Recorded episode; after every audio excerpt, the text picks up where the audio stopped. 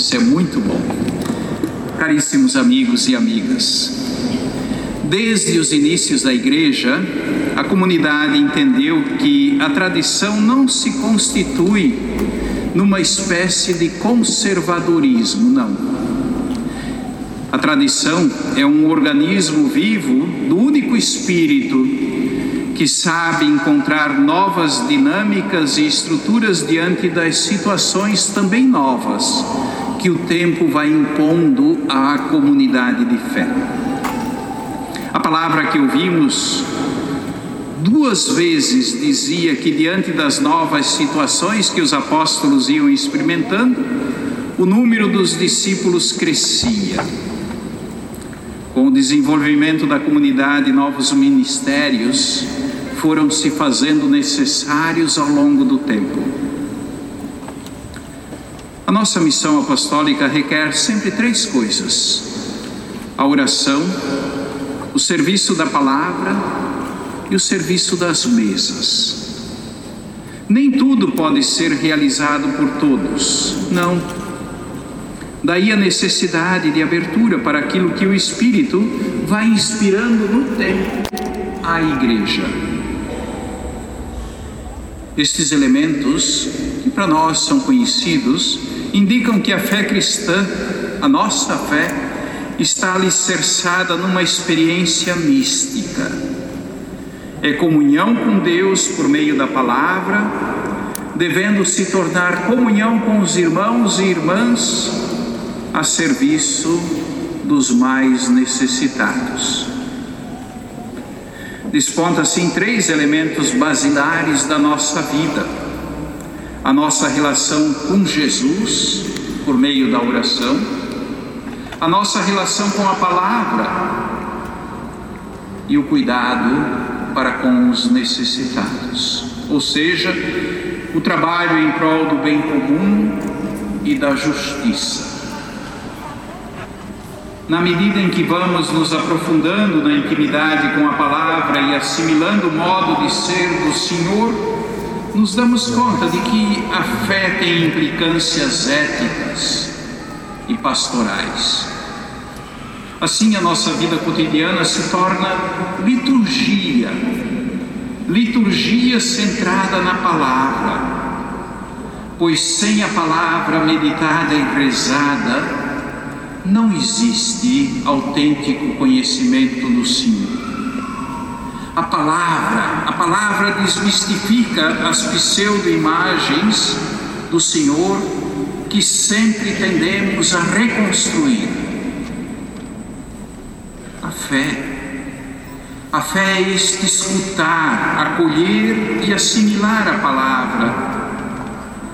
É no cultivo da intimidade com a palavra, no, no deixar-se moldar por ela, que ela se faz carne também em nós e entre nós, no hoje e no amanhã da história, até quando Deus será tudo em todos. Texto do Santo Evangelho que ouvimos nos recorda que a vida de Jesus é um grande gesto de serviço, comprometido, ativo, a favor dos pecadores e dos pobres.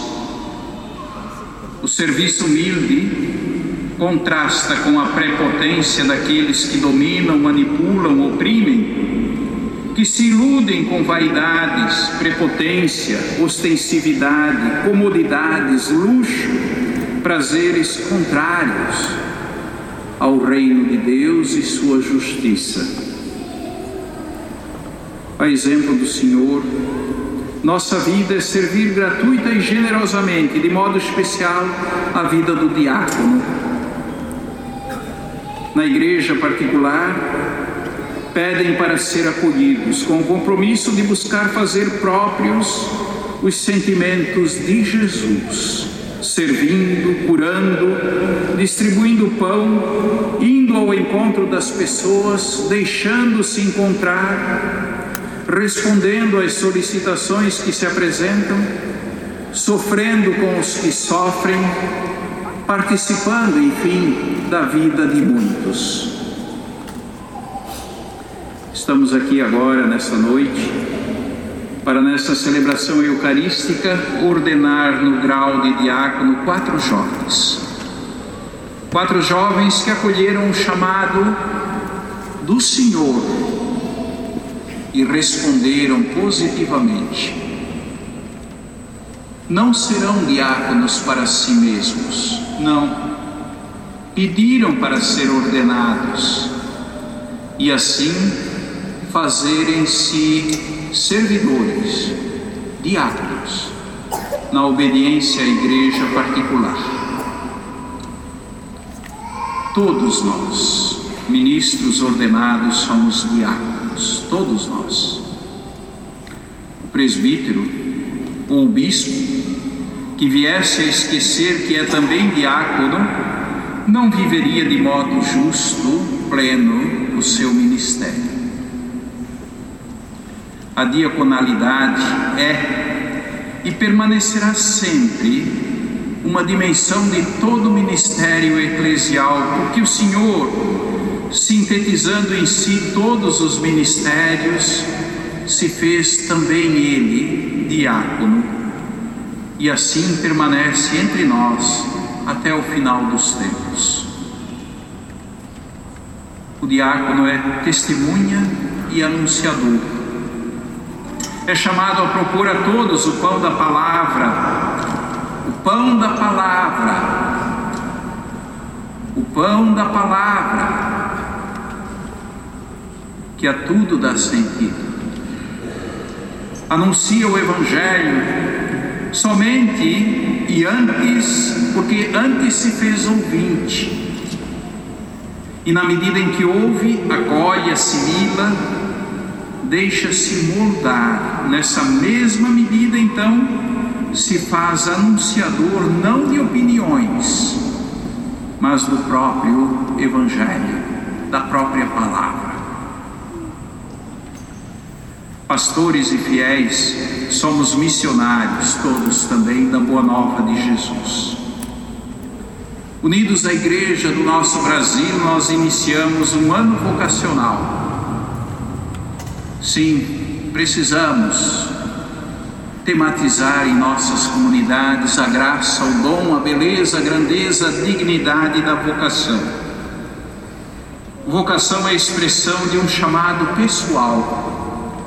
É graça que requer resposta pessoal, qual expressão concreta de uma experiência de encontro com o Senhor? Seja para a vida matrimonial, seja para o ministério ordenado, seja para a vida consagrada, seja na vida laical. A experiência de encontro com o Senhor faz o coração arder e a partir daí os pés ganham asas, se lançam no caminho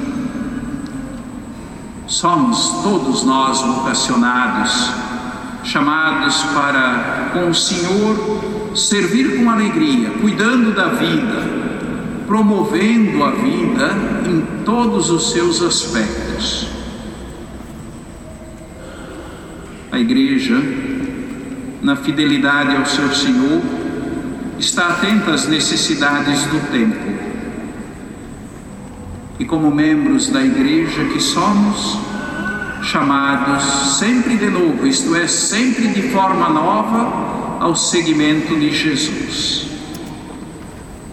Urge que sempre mais corações ardam e que pés se ponham a caminho, em saída, em saída missionária para isso, precisamos promover em todas as nossas comunidades o tema vocação. Seria conveniente que em todas as nossas comunidades nós tivéssemos também uma equipe vocacional, para que pudesse acompanhar os nossos adolescentes e jovens, a fim de fazerem escolhas, tomarem decisões que correspondam verdadeiramente àquilo que o coração inspira para que no amanhã, como dizia antes, como leigos, consagrados, ministros ordenados, pais, mães de família, possam se sentir verdadeiramente realizados no caminho de vida que abraçam. Sem consciência vocacional, a igreja não terá o vigor missionário que ela precisa ter. Passamos um grande mutirão em prol das vocações, pastores e fiéis. Vamos juntos ao encontro de adolescentes e jovens para ajudá-los a compreender o plano de Deus para as suas vidas. E assim, realizando um caminho de discernimento, poderão eles abraçar com coragem e determinação o que o Senhor lhes inspira. Que o Senhor também nos inspire que o Senhor também nos ajude com a sua graça para levarmos adiante a missão que só a nós compete. Assim seja.